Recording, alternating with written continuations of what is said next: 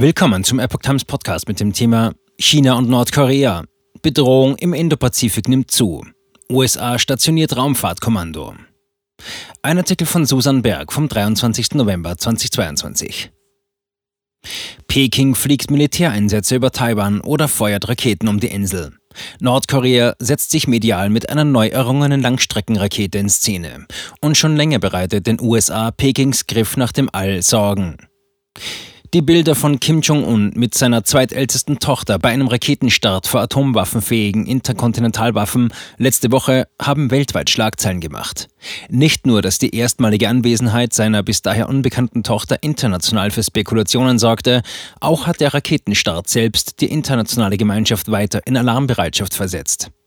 Nordkoreas Raketenstarts galten bislang lediglich, wenn überhaupt, für die Japaner als Bedrohung und das auch nur, sofern Nordkorea es schaffen würde, seine atomaren Sprengköpfe weiter zu verkleinern, so schreibt das Handelsblatt. Die regelmäßig wiederkehrenden Raketenstarts des kommunistischen Machthabers wurden eher als Säbelrasseln gewertet. Für diese Taktik, Verhandlungen hinsichtlich der wirtschaftlichen und militärischen Embargos zu erzwingen, war schon Kims Vater bekannt.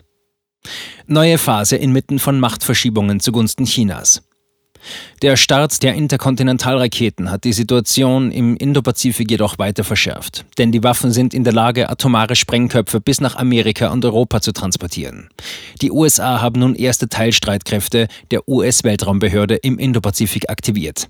Sie werden künftig nach Angaben von Hawaii News Now ihren Sitz neben der Luftwaffe, Marine, Armee sowie der Pazifischen Flotte der USA auf Hawaii haben und sollen neben der abschreckenden Wirkung zudem Gefahren aus dem Weltraum abwehren.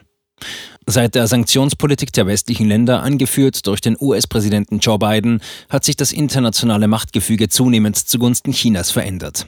Während Russland wegen des Ukraine-Kriegs in die Armee China gedrängt wird, scheint sich nun auch Nordkorea als Verbündeter gestärkt und ermutigt zu fühlen, schreibt der Deutschlandfunk. Insbesondere seit die Verhandlungen mit den USA unter Donald Trump zum Stillstand gekommen sind.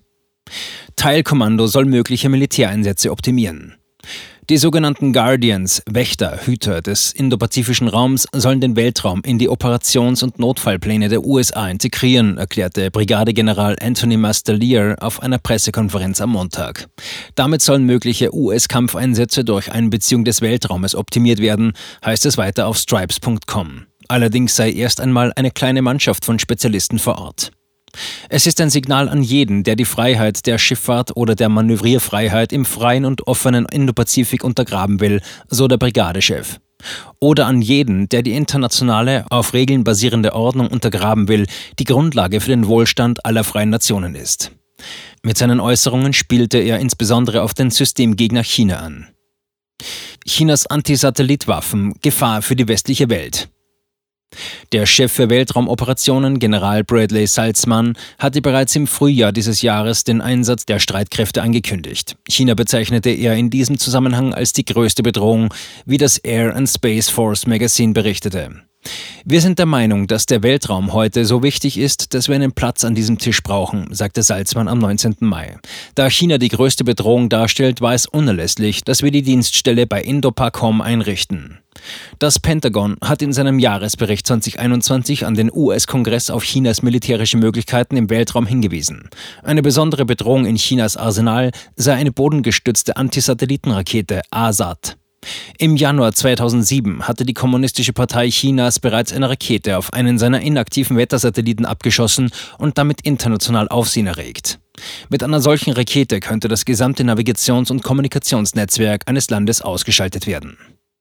China beabsichtigt wahrscheinlich weitere ASAT-Waffen zu entwickeln, die Satelliten bis zur geosynchronen Erdumlaufbahn zerstören können, heißt es in dem Bericht.